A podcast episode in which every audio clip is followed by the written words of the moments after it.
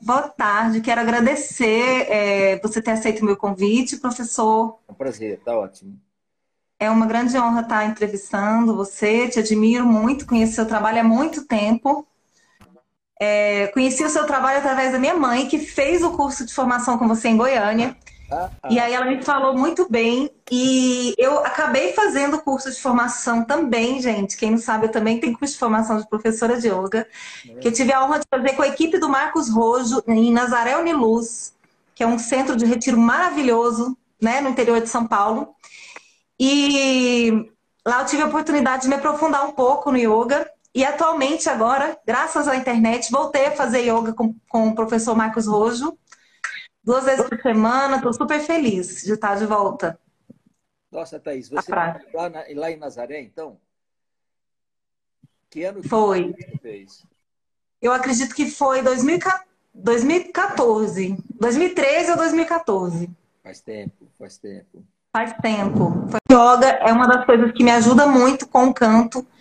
É, desde o início, na verdade, me ajudou muito. E eu trago essa, essa relação, sempre falo para os meus alunos fazerem yoga, porque ajuda muito a consciência em vários aspectos é, para cantar, né? E aí, queria bater uma, um papo sobre esses aspectos que eu acredito que são benéficos para o canto do yoga. Eu queria primeiro pedir para você se apresentar, para a minha audiência te conhecer, professor. Tá ótimo. Primeiro, eu agradeço o convite, é um prazer estar aqui, Thaís. Eu não sabia que a sua mãe tinha feito o curso, legal, que nem você. Eu me lembro de você como aluna agora no Instagram, no, no, no, no uhum. Zoom. Uh, eu sou um professor de educação física, meu nome é Marcos Rojo, eu me formei em 1975. E quando eu me formei lá na Faculdade de Educação Física da USP, tinha yoga como disciplina optativa e eu gostei. Eu achei muito legal e é aquela época em que os Beatles estavam indo para a Índia, existia um movimento uhum. busca para pelo Oriente, os Beatles iam fazer meditação com Maharishi, enfim, tudo me atraía muito. Eu não sei se eram os Beatles, se era o yoga, eu queria ir para a Índia de qualquer jeito, fui. Fui em 1979 e fiz um curso lá na escola de Kaivalyadama, a Deise, minha esposa e eu fizemos um curso. O curso dura quase um ano, eu voltei em 1980. E foi muito gostoso. Uau, então vocês moraram, né? Nós, é, praticamente moramos. A gente ficou nos nove meses do curso, fiquei mais um pouquinho para passear e conhecer, fiquei mais um mês viajando pela Índia, mas os nove meses eu fiquei mesmo no curso. Eu sempre explico porque eu disse que eu, que eu fui casado, não é? E nove meses de curso, as pessoas pensam que foi lua de mel, ou não foi, né? Eu fui lá para estudar mesmo. Voltou com filho no colo, né? Não, não voltei com filho. Depois eu voltei muitas vezes para a Índia. Depois, a partir de 1996, eu voltei mais 20 vezes para a Índia com grupos. Eu levava grupos para conhecer a escola que eu estudei e para conhecer outros lugares da Índia. E aí, sempre que eu ia dizer, bom, ano que vem a gente vai, começou a ter essa suspeita. Algumas pessoas falavam, mas você deve ter uma família lá, né? Você deve estar indo levar as latas de leite ninho, você deve ter uma outra família que você vai visitar todo ano. Mas não tinha. Então, é, sempre as pessoas falam alguma coisinha de brincadeira sobre isso. Mas eu estudei yoga, nunca pensei em trabalhar. Eu praticava yoga para mim, era a minha disciplina, eu dava aula já com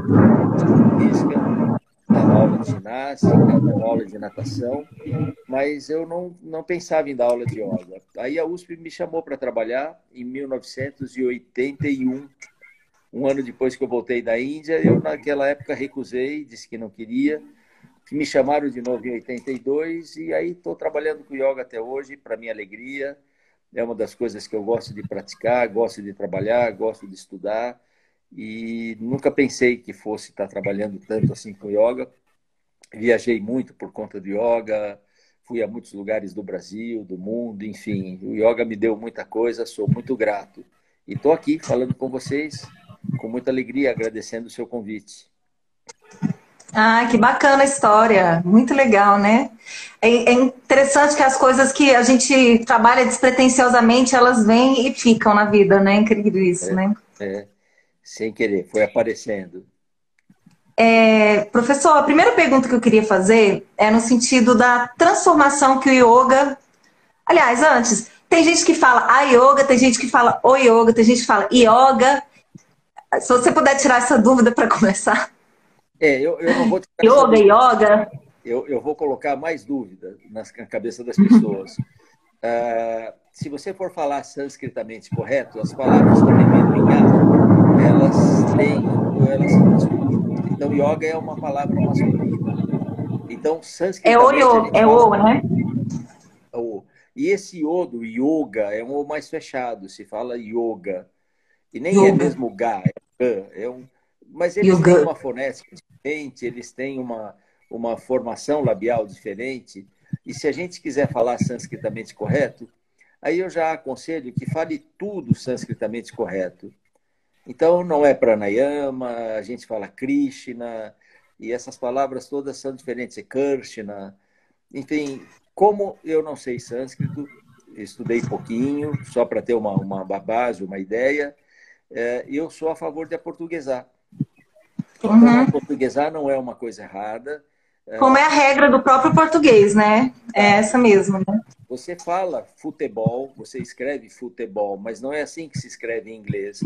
Nós aportuguesamos uhum. e não teve problema nenhum. Basquetebol e todas essas palavras a gente é portuguesa e fica bem. Mas com yoga fica sempre essa dúvida, porque tem o que fala yoga, tem o que fala a yoga ou yoga, enfim. Eu acho que cada um vai falar do jeito que quiser, porque não é uhum. é errado portuguesar eu acho que eu fiquei no meio do caminho. Eu falo ah, o yoga, e, então é um pouco né, do, da, da, gramática sânscrita, porque na nossa língua seria feminino, não é? E ficou essa confusão. Mas eu acho, de vez em quando estou dando aula, eu falo de um jeito, eu falo do outro. Quando tem um professor de sânscrito na sala, eu falo diferente. É, uhum. bobagem. Eu acho que entendendo o conceito, o resto Tá ótimo. Melhor, né? Não tem, ou seja, não tem muito certo e errado, porque na verdade ninguém consegue pronunciar o sânscrito mesmo. Não existe uma forma em português de pronunciar, né? Um fonema é, diferente, né? A gente não tem é esse fonema, né? Para nós é difícil, para nós é difícil, sim. É, uhum. com relação aos mantras, a gente quer recitar corretamente, mas precisa de muito treino, muito estudo. O que a gente faz, e eu recito também de vez em quando o mantra na aula, é imitar. A gente acha que está falando, mas é mais ou menos, né? Uhum. Certo. E a, a, outra pergunta, professor, que era a pergunta original mesmo, né? Essa grande transformação que a yoga ou yoga faz na vida da gente. Eu, para mim, é, foi uma das coisas que me levou ao canto também foi fazer esse trabalho com yoga, me aprofundar no yoga, assim, então, e geralmente quando eu faço yoga, já eu entro numa, eu sinto que eu entro num alinhamento com a minha essência, sabe? já quero diminuir a quantidade de carne, essas coisas assim, começa, parece que a minha vida vai entrando nos eixos, né? Eu queria que você falasse um pouquinho sobre isso. Legal, Thaís. Mas é assim, eu acho que o yoga transforma quem quer, quem quer ser transformado. Se você tem uma predisposição, se você entende as coisas, de uma determinada forma e não está conseguindo viver dessa forma, o yoga é uma ferramenta que pode te ajudar. Então você pensa o mundo de uma forma um pouco mais ligada, de uma forma um pouco mais coletiva. Você pensa nessa relação das pessoas como algo saudável e você quer viver desse jeito e não está conseguindo. Enfim, o yoga vai ajudar. E naturalmente, praticando, a gente começa a ter um pouco de discernimento com relação a muita coisa mesmo que você não estude a filosofia ou não siga determinados preceitos, a questão da não violência aparece, a questão da cordialidade aparece. Essas questões vão aparecendo na vida do praticante, porque quando você faz a prática, quando você faz os exercícios no seu tapetinho, você se organizou lá na sua sala, você tem um lugarzinho, você começa a fazer, você está treinando com você mesmo a cordialidade, você está treinando com você mesmo o respeito, você está treinando com você mesmo a não violência. Ou seja, eu não fico brigando com o meu corpo quando eu faço yoga, eu não fico brigando com a minha respiração quando eu faço yoga, eu não fico brigando com a minha mente quando eu faço yoga então, eu começo a desenvolver esse aspecto de cordialidade, de respeito comigo mesmo. E depois não é tão difícil começar a ver o outro de uma outra forma, ter um pouco mais de compaixão. Compaixão não é ter dó do outro, mas olhar o outro como a gente olha a si mesmo, entender que os desejos, desejos dele são os nossos e aprender a conviver com as diferenças, respeitar as diferenças. As pessoas são diferentes. E no começo, talvez a gente não entenda muito esta relação, como que a prática de exercícios pode nos modificar, mas fazendo isto com você através dos exercícios, isto fica um pouco mais fácil de ser assimilado naquilo que a gente chama do yoga das 23 horas, ou seja, você tem yoga do tapetinho que você faz uhum. e tem o uhum. yoga depois do tapetinho, como é que você fica nesses, nessas horas. Mas se a uhum. pessoa também não quer transformação, se ele não está pensando em nada disso, ele só quer praticar yoga para melhorar o seu alongamento, ele só quer praticar yoga. Muitos atletas praticam yoga para melhorar uhum. sua performance. Então, esses objetivos, eles podem vir de, de uma forma muito sutil, muito discreta, porque você se fecha. É? Mas, na verdade, se você estiver aberto, funciona. Eu digo isso, Thaís, porque às vezes aparece na academia uma senhora que traz o marido. Ela já é uma praticante antiga e ela vem e traz o marido e diz: ah, consegui trazer o meu marido. E quando ela fala isso, eu já olho assim a cara dele e ele já faz aquela cara de que não queria ter vindo, não é? E aí eu tenho até vontade de perguntar, mas você quer fazer yoga, não é? E provavelmente ele vai responder, não, eu estou vindo para agradá-la. Aí não funciona, aí não funciona. Uhum. Aí você pode até começar a fazer um pouquinho, vai se animando. Algum dia você pode achar que aquilo faz sentido e quando você toma a iniciativa por sua vontade, aí o yoga pode ser transformador para quem uhum. seja. Né? Legal, professor. É, uma das coisas assim que, que eu percebo na, de cara quando eu dou aula, né, chega um aluno que já fez ou yoga ou meditação, é a consciência respiratória, né? E eu vejo que o trabalho com yoga já dá uma base muito legal para quem quer cantar, né? Principalmente por inferiorizar a respiração no baixo ventre e ter a questão do umbigo ativo, né? É, então, é muito legal isso, né? Essa consciência respiratória. Eu queria que você falasse um pouco sobre esse trabalho da respiração no yoga. Olha, Thaís, você me colocou numa fria, porque quem entende aqui de canto é você, não é? Eu sou péssimo. Não, mas, não, mas eu falei para. A pergunta é: trabalho da respiração no yoga? Eu sei, eu sei, eu só estou mexendo com você. Só estou mexendo com você. Mas é assim: uh, o yoga traz benefícios para muitas situações. E veja que interessante, como eu sou um professor de educação física e trabalhei num centro esportivo lá na USP, eu trabalhei com atletas, como eu disse. Então eu tive, eu treinei por dois anos a seleção brasileira de ciclismo. Eu treinei a primeira equipe brasileira, que foi ao Monte Everest. Eu treinei mergulhadores, eu treinei tenistas. Uau. Pessoas muito dentro do motociclismo, enfim. Eles faziam yoga porque eles queriam melhorar sua performance. Eu tive também muitos professores de canto, eu ainda tenho. Eu tenho uma professora de canto que fala comigo, a Rita, ela, ela, acho que trabalha mais com canto orfeônico, que foi muito conhecida, uma cantora lírica chamada Celine Amber. A Celine Amber foi minha aluna por muito tempo e ela cantava música, enfim, música clássica, ópera, não é?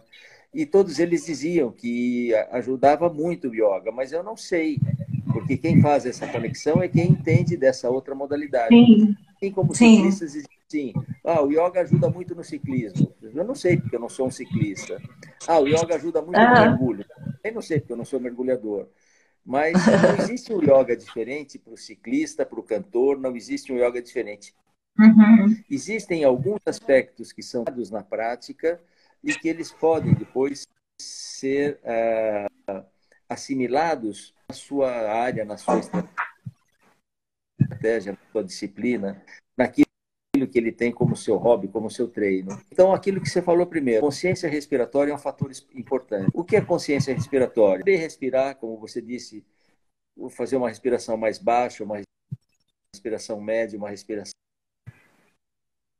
respiração alta, ter um pouco mais de domínio dos movimentos respiratórios, ter boa amplitude respiratória, boa ventilação, uhum. um bom funcionamento e boa mecânica dessa musculatura. O diafragma vai funcionar muito bem, a postura melhora e tudo para uh, ritmos muito mais longos, por isso os mergulhos, porque eu também mudo meu estado emocional. Quando a gente está um pouco mais agitado, um pouco mais é nervoso, a nossa respiração apresenta um ritmo. Quando a gente está mais. Quando a gente canta, a gente interfere na respiração. O canto é uma forma de interferir na respiração. E você pode interferir com muito mais qualidade quando você está com o seu emocional mais controlado. Então, você tem um controle emocional através das práticas de relaxamento e meditação. A gente pode trabalhar mais, pode trabalhar melhor. Eu vou te contar a minha primeira experiência do canto, para você ver que foi terrível. Eu era pequenino, eu tava, devia estar no e isso naquela época a gente entrava na escola com sete anos de idade. Mas como eu faço aniversário em dezembro, eu entrei na escola com seis anos de idade. Eu entrei no ano que eu faria aniversário, mas no começo do ano eu ainda tinha seis anos, só fui fazer aniversário no final do ano. Uhum. E aí nós tínhamos aula de música na escola. Eu tinha uma professora, chamava Dona Jair, e falou: vamos cantar o hino nacional. E, e nós tínhamos uns cadernos naquela época, era um caderno meio padrão, atrás do caderno tinha um hino. Então falou: vira aí, você mal sabia ler. E ela começou a reger. E eu comecei a cantar, mas eu estava muito. E aí logo ela disse: falou assim, para, para. Aquele loirinho lá, que era eu, e o outro ali, vocês não precisam cantar, vocês só vão mexer a boca assim, tá bom? E eu passei o hino todo fazendo sem cantar. Dali para frente eu nunca mais cantei, Thaís. Nem aniversário, nem parabéns a você, eu não canto mais. Né? Então, quando você diz. É, eu estou rindo aqui, mas não tem muita graça, né, professor? Porque é. É, eu recebo mensagens quase todos os dias de gente falando assim: ah, eu acho a minha voz feia. Me falaram que a minha voz é feia, depois eu nunca mais cantei, né? Como marca profundamente. A voz tem essa é, é muito íntimo, né? Então, se alguém fala alguma coisa da sua voz, fica aquela dor, né?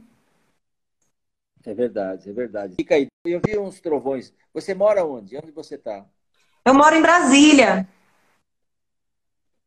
Brasília. Nós estamos longe, Thaís. Caramba. É. Legal. Você mora em São Paulo, é. capital, né? Moro em São Paulo, capital, mas eu tenho feito minha quarentena um pouco mais longe, numa praia aqui perto de São Paulo. Mas ah, hoje... que maravilha! Maravilha! É bom, é bom. Agora, já, já, já afrouxou um pouquinho a quarentena, eu tenho vindo mais para São Paulo. Uhum.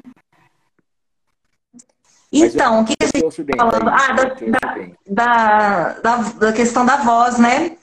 É, é engraçado que a yoga, ou yoga, usam também a voz, né, professor? Os mantras, né? O canto, ele é inerente à yoga, faz parte da, da prática, né?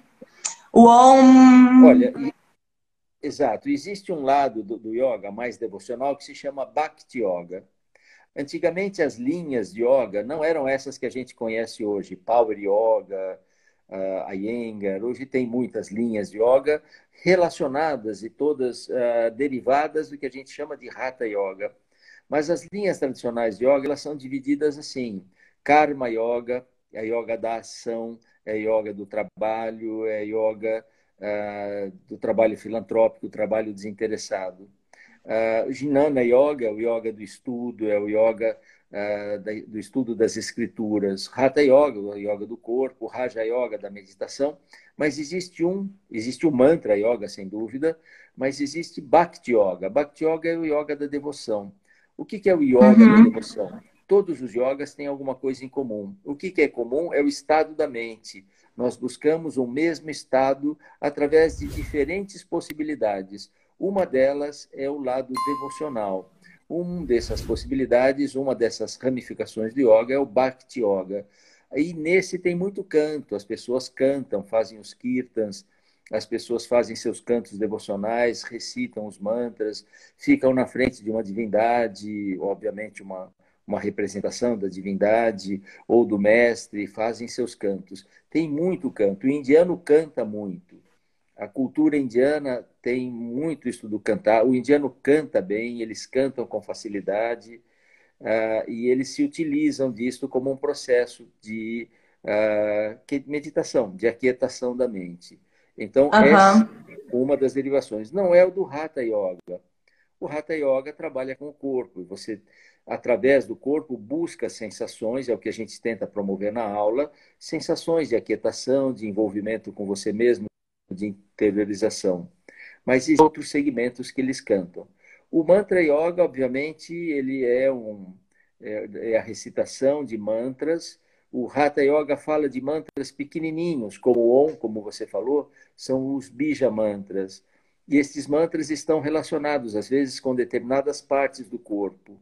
No sentido uhum. de entrar em contato com essa parte do corpo, eu recito Lam, Yam, Ram, pequenos mantras. Dos chakras, né, professor? Isso, porque eles têm uma relação com os chakras. Isto é muito do Hatha Yoga, mas não é um canto, é uma recitação daquele. Como o Om, ele não é cantado no Hatha Yoga. Você, om, om, você simplesmente repete. Mas nesse segmento que eu disse do Bhakti, as pessoas cantam, eles cantam os mantras. Em geral, os mantras tradicionais, eles são simplesmente recitados, como é o Gayatri, Om Bhurbhuvaswaha, Om Tat Savitur Varenyam Bargo Devatsali. Mas quando chega no Bhakti Yoga, as pessoas cantam. Om uhum. Tat Savitur Varenyam. E é bonito, fica uma melodia, e eles usam isso como um processo devocional. E é bastante eficiente, eu acho é uma das técnicas bastante eficiente. Como é que você se interessou tá. pelo canto? Conta um pouquinho da sua história. Ah, então, desde a adolescência, professora, assim, eu primeiro eu, meu, eu trabalhava com, assim, queria ser atriz, né? Então fazia teatro e tal. E aí no final da adolescência comecei a compor música e aí falei, opa, e já percebi que eu tinha uma certa facilidade para o canto e comecei a estudar. E mas assim, eu só me assumi cantora profissional depois de muitos anos, inclusive, naquela época que eu fiz o curso de formação lá em Nazaré Luz, eu ainda não era, eu ainda estava numa busca espiritual. E foi através da busca espiritual que eu, eu reencontrei esse meu sonho de ser cantora. Então, na verdade, eu, eu vejo que a yoga me ajudou, que meditação, fiz vários retiros eh, que me ajudaram a me conectar com a minha essência. E aí lá tava, ó, é isso mesmo. Por mais assim que eu tenha lutado contra, por ter um, um mercado muito difícil, né? É uma profissão inusual, assim, né? Incomum, né, professor? Que legal. E, e você compõe também, Thaís? Componho. Que legal. Não sabia desses seus méritos. Tenho, é, eu tenho discos gravados, já fui finalista de festivais. Uhum. Nossa, e além disso, sou professora, né? Eu trabalho como professora de canto também.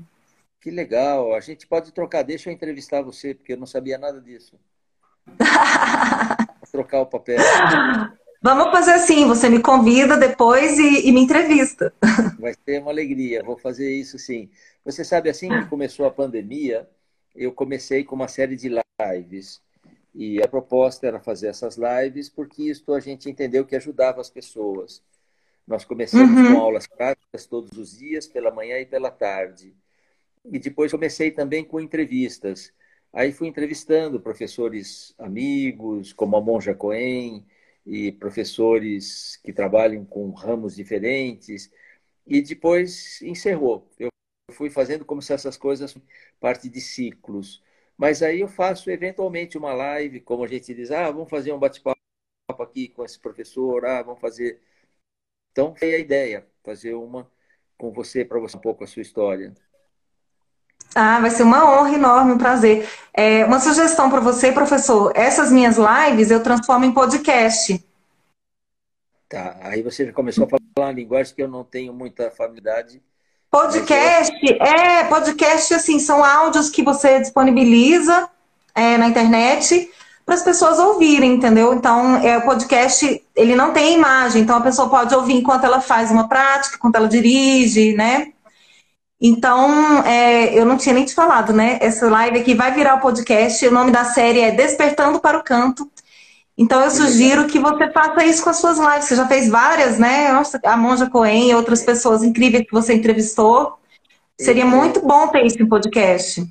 Eu, embora eu não tenha feito, acho que meu filho gravou isso tudo em algum lugar. Talvez no. YouTube, então... a Carol, em alguma nuvem. Eles falam aí uma terminologia que eu ainda não sou familiarizado. É, isso tudo para nós, uhum. da minha idade, isso tudo é muito recente. Quando eu fui à Índia, em 79, pense que uma comunicação era uma coisa muito lenta. Eu mandava uma carta para os meus familiares aqui, essa carta levava facilmente um mês. Nossa! Se viesse assim, muito rápido, eram três semanas. Mas normalmente a carta levava um mês. E aí eles escreviam e me respondiam, e essa resposta também levava um mês. Então, se eu perguntasse, olá, como vai, tudo bem? Essa resposta ia levar dois meses, um mês Dois meses. Se ele respondesse rapidamente, um mês para ir de volta. Agora a gente fala, eu tenho um aluno, não sei se na turma que você está, mas eu tenho um aluno que está fazendo aula, ele é da França, o outro é de Chicago, tem aluno da Nova Zelândia, e o yoga ainda era uma prática para monges. O yoga uhum. ainda era uma prática, não exatamente secreta, não tinha nada, mas era uma prática exclusiva para monges. Isso era praticado em monastérios. Somente aqueles que queriam seguir uma vida espiritual, estavam interessados em saber quem somos, de onde viemos, esses iam praticar yoga. Então eles iam para um ashram, como se diz na Índia, um monastério, e ficavam lá. Somente no começo do século XX, 1920, é que o yoga começa a ser ensinado na cidade para o homem urbano. Então ela sai dos monastérios, ela tem que ter uma adaptação. A prática não pode ser a mesma que eles praticavam naquela época. Então a gente adapta essa prática e começa. Adaptar não quer dizer modificar, não quer dizer desconsiderar, desconceituar. Você tem que adaptar a quantidade de exercício. Eles falam em praticar quatro vezes por dia, quando o sol nasce, quando o sol se põe, meio-dia e meia-noite. Cada vez que você vai praticar, vai ficar umas três horas e meia, quatro horas praticando. Nós não podemos. Passa o dia inteiro. Passa o é. dia inteiro. A vida, por isso que largava tudo e ia morar no monastério e ficava praticando. Mas não é só ficar de cabeça para baixo, torcendo, é fazendo exercício respiratório, limpezas corporais, tem um monte de coisa que se faz no yoga que normalmente nas nossas aulas a gente não faz. Mas daí o yoga começa a ser ensinado para o homem urbano, para o homem social, para o homem de família, e ele já sofre adaptações. E veja quantas adaptações a gente tem que fazer agora, quando eu dou aula pelo Instagram. É. Então eu não vejo aqui, por exemplo, nosso bate-papo, eu só vejo você, mas às vezes eu dou aula, tem, tem lá um grupo de 100 pessoas, 200 pessoas, eu não os vejo e estou dando aula para eles. O que fazer? Obviamente, essa prática ela tem que ter objetivos, tem que ter benefícios e não pode fazer mal. Então, eu tenho que adaptar, uhum. não ter riscos, eu não estou vendo o aluno. E depois tem aquelas aulas pelo Zoom que você faz, que eu consigo olhar os alunos e corrigi-los. O que, que eu posso ensinar com segurança quando eu tenho um grupo em que eu tenho que olhar, tenho limitações, tudo isso é adaptação. É isso que a gente chama. O yoga uhum. vai se adaptando. Mas às vezes tem adaptações que são muito inadequadas. Não sei se você já viu, tem yoga. É, tem umas coisas yoga. estranhas, né, professor? É, tem. tem eu já vi um, um, que é yoga num lugar quente, eles esquentam o lugar para você fazer yoga, né?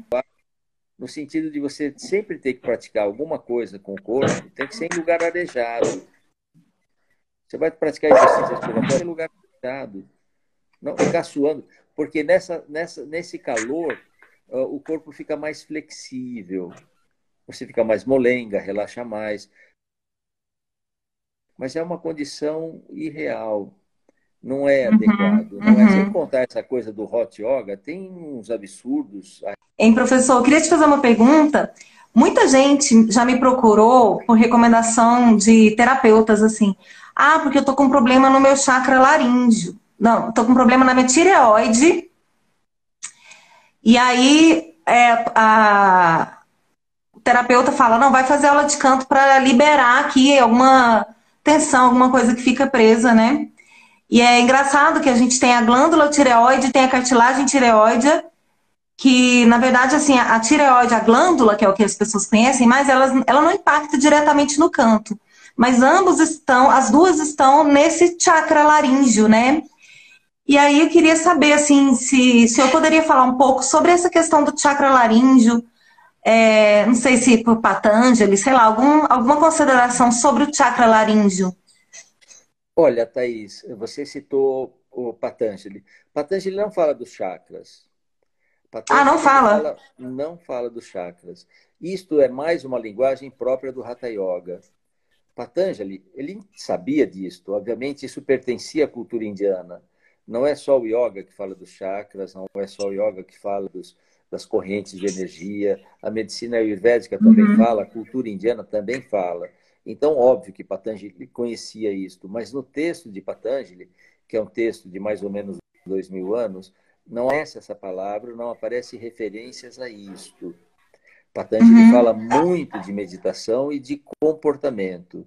Ele fala muito de como você deve viver o seu dia a dia, como você deve pensar o seu dia a dia. E eu gosto muito dessa forma, dessa abordagem, ou seja, o como você vive é muito importante. Não pense, Patanjali não diz isso, mas é como se ele dissesse: não pense que você vai viver de qualquer jeito, com todas as ganâncias, medos, com todas as raivas, e que no final do dia você vai entrar no seu quarto, vai fazer meia dúzia de asanas, dois pranayamas, e com isso você vai se iluminar. Não funciona assim. O como você vive é determinante. O como você vive vai dar qualidade à sua meditação. Então, o processo meditativo, ele não está desconectado do dia a dia. O Hatha Yoga fala mais destas fontes de energia. Eu não entro nessa questão. Soube que o Valayananda, que é esta escola que eu sigo, esta orientação, esta escola da Índia, aliás, é uma escola do governo da Índia, que pesquisa o yoga desde 1924, eles têm a proposta de trazer a nossa a compreensão sobre o yoga dentro dos nossos conceitos de anatomia e fisiologia do Ocidente. Eles uh, entendem que fica muito difícil você fazer pesquisas com esses elementos que são tão sutis. O que são uhum. elementos sutis? Quem sente os chakras? Quantos chakras nós temos? Há uma literatura que diz que são sete, há uma literatura que diz que são cinco. Há uma literatura que diz que eles estão dentro de nós no corpo, há uma literatura que diz que não estão no nosso corpo físico, estão fora do nosso uhum. corpo. Uhum. Então, tudo isto já é um objeto de, entre os próprios indianos tradicionais, confusão, porque não há unanimidade. Dizem que tem um chakra que fica a 12 centímetros fora do corpo. Mas quando você pensa em áreas do corpo, a gente pensa em regiões do corpo, qualquer que seja a linha de trabalho, seja um Reichiano, seja alguém que segue Reich, né? ou aqueles que falam da anatomia emocional, você vai trabalhar com estas regiões. Alguém vai levar em consideração a parte inferior do nosso tronco. Nós sempre vamos lembrar da região do umbigo, o plexo solar, a região do coração, a região da garganta. Estas regiões sempre vão fazer parte, se você quiser dividir o seu corpo em algumas partes. Se eu disser para você, divida o corpo em partes que são significativas para você, a gente acaba colocando as regiões importantes, porque é uma região de, uh, onde facilmente você gera tensões. É uma região muito importante. Todo o nosso sistema nervoso uh, cortical, toda a nossa massa craniana de, de atividades racionais, é, é, tudo isso acaba se é, é, comprim, não comprimindo, mas é, se afunilando e passando pelo pescoço e se distribuindo pelo corpo.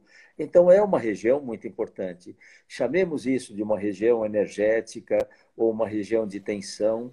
É, é, é, sem dúvida nenhuma, é uma região relevante. O yoga tem exercícios importantes para essa área, que ele chama de landarabanda, bandas são chaves e, contra, e contrações em partes especiais do corpo. Já landarabanda é muito utilizado no trabalho respiratório. As travas que a gente faz aqui, não trava no sentido de tensionar, mas de controle. Então, muitos exercícios respiratórios têm esta região como uma região importante para controle. O Jai, que é um exercício importante, faz um pequeno estreitamento das nossas cordas vocais, aqui na, na nossa glote, só para produzir um barulhinho. Isso não é para gerar tensão, é para gerar controle. Então, o, o que seria exatamente próprio desse chakra? Porque a gente sabe todo o nosso aspecto de uh, gratidão, tudo aquilo que é relacionado com a nossa expressão, tudo aquilo que é para pôr para fora, tudo aquilo que é para se manifestar, tem uma relação muito grande com essa região. Aqueles que não têm a voz treinada, como eu, por exemplo, não tenho, eu falo muito e fico tenso nessa região. Então, às vezes, eu dou um uhum. curso de um fim de semana, como acontecia lá em Nazaré. Aí, quando eu vou voltando, eu vou fazendo exercícios. Jiva Banda, Simhasana, e eles vão relaxando e soltando. A gente fez essa semana, né? Esse é, exercício. Fizemos você faz muito bem, exatamente isso. Então, essas técnicas de pôr a língua para fora, pôr a língua para cima, têm o intuito de ajudar a soltar isto aqui. É, a relação dos chakras com as emoções, ela existe, ela é, ela é, ela é pontuada. E este seria um ponto muito importante é, relacionado com a nossa comunicação, com a nossa expressão. E inclua nisso, inclua nisso gratidão. Né? Enquanto o chakra do coração tem mais a ver com amorosidade, enfim. Mas eu não, não seria o melhor para falar desses pontos, Thaís, porque não, não é o que eu estudo, não é o uhum. que eu uhum. treino e também não é muito o que eu passo na aula para vocês. A gente passa mais aspectos dentro da anatomia e fisiologia aqui nossa do Ocidente, não é? Mas você tocou num ponto aí que eu achei, eu foi uma descoberta recente que eu fiz, inclusive foi no curso que eu fiz com seu filho, sobre a sutileza do yoga, sutileza, acho que era sutileza da prática, né, o nome do curso. Uhum. E aí ele mostrou uma imagem que, que é, mostrava justamente é, esses três pontos que são esfincterizáveis, né? Ou não sei, não sei se eu estou falando corretamente, né? Que é muito interessante que eles são bem a ligação de tudo que a gente trabalha no canto também, que é o diafragma pélvico, diafragma abdominal e a laringe, que é onde ficam as pregas vocais. Então, são esses três centros bem energéticos, bem fortes, que, é, que a gente trabalha intensamente também no canto, né? Que é, é, algumas escolas, a escola que eu sigo trabalha muito fortemente o diafragma pélvico, o diafragma abdominal com abertura de costelas e uhum. onde é, o som é produzido, né? Então, achei muito interessante é, essa relação. E ver a, a, laringe também como um também esfíncter, né? É, exatamente, também é um esfíncter. É. É, é, quem fala de anatomia emocional, eles colocam esses vários diafragmas, não é? E esses uhum. três são muito trabalhados com yoga, você tem toda a razão. Agora, que isso deve ajudar no canto, eu acho que sim, né? Mas quem pode mais falar sobre isso mesmo, aí é você. Você que tem que nos contar isso, né? É, mas é, qual, por que, que a yoga trabalha esses três pontos? Assim, qual que é o objetivo do, do yoga ao trabalhar?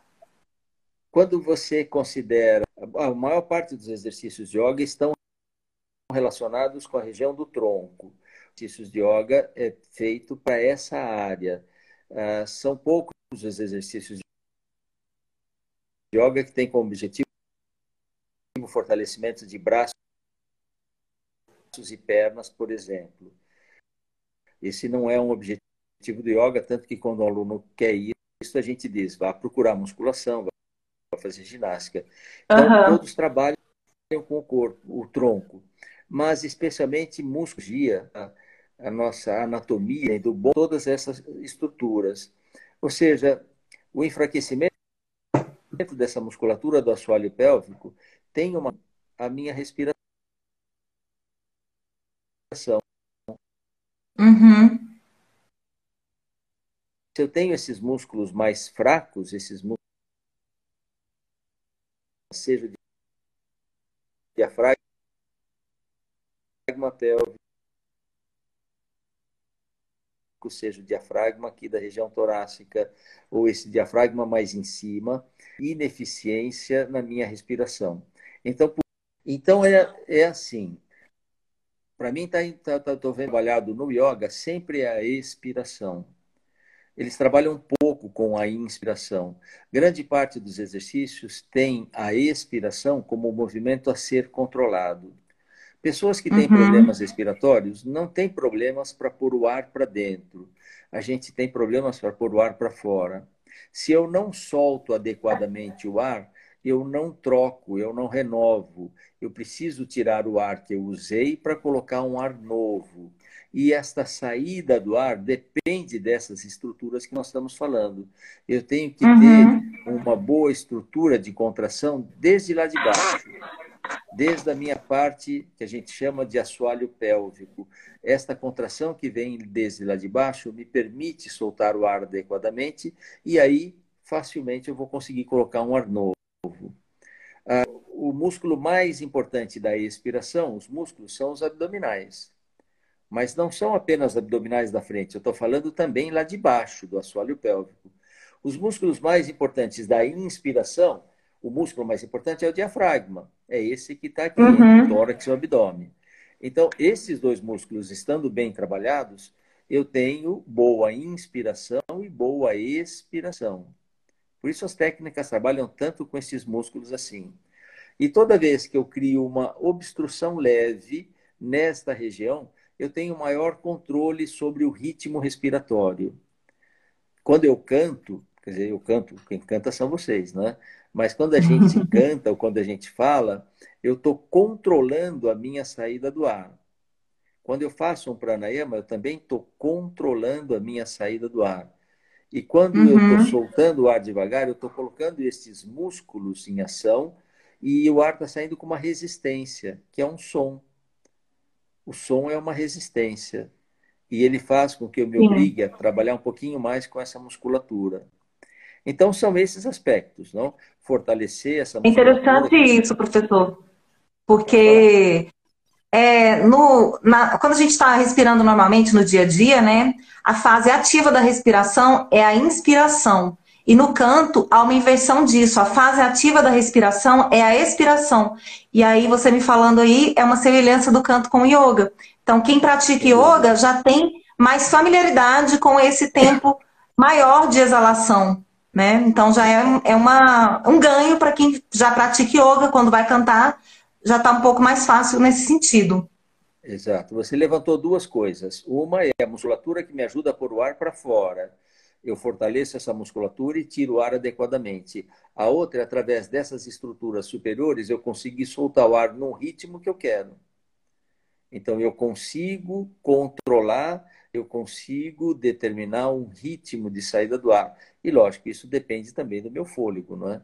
Então pessoas vão treinando uhum. e vão tendo mais fôlego. Eu fico impressionado de ver esses recordes mundiais de apneia. Não sei se você sabe, mas o recorde mundial masculino de apneia é um pouco mais de 10 minutos. A pessoa Oi? consegue ficar sem respirar por 10 minutos embaixo d'água. E o recorde feminino é 8 minutos. É incrível. Então a gente pode treinar e melhorar muito essas capacidades. Acho que desafia até a ciência, né? Porque eu acho que se perguntar, né, quanto tempo alguém vive sem ar, né, para um médico, ele vai falar muito menos que isso, né? É, é verdade. É, o, a maioria de nós, obviamente, vai sucumbir antes disso. Um minuto, dois, a gente já está desesperado. Mas é. muito é. é a atividade da mente. A mente fica muito aflita com essa falta de ar. E às vezes o corpo até aguenta um pouquinho mais.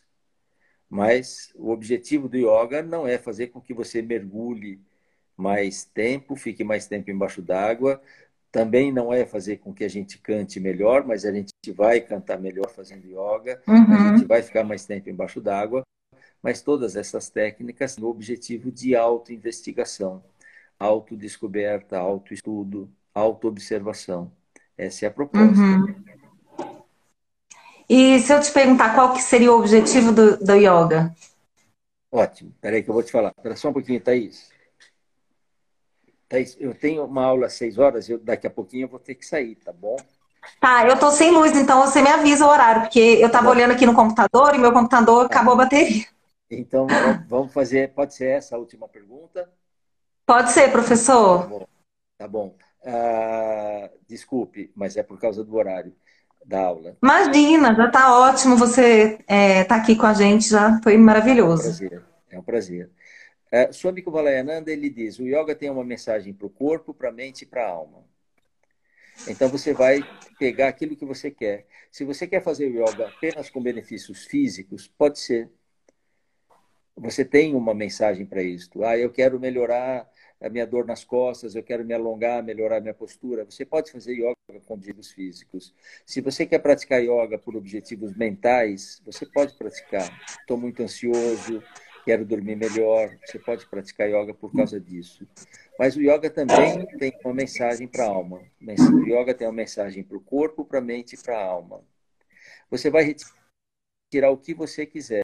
O yoga, na sua origem, ele é feito como um processo de autodescoberta entendendo que o ser humano está sempre envolvido com aquilo que nós chamamos de papéis. Nós assumimos papéis, nós representamos.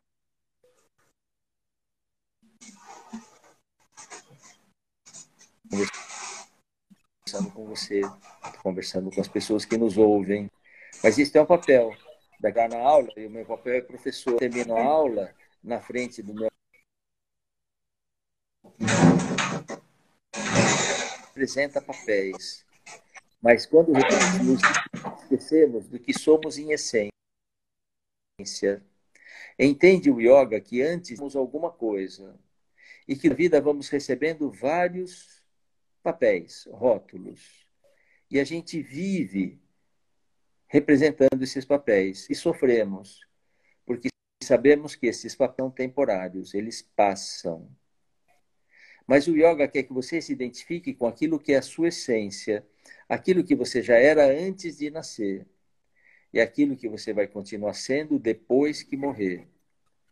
E esses papéis da sua religião, o seu partido político, o seu time de futebol, isso que a gente luta tanto, agita tanto a nossa mente, isso é passageiro.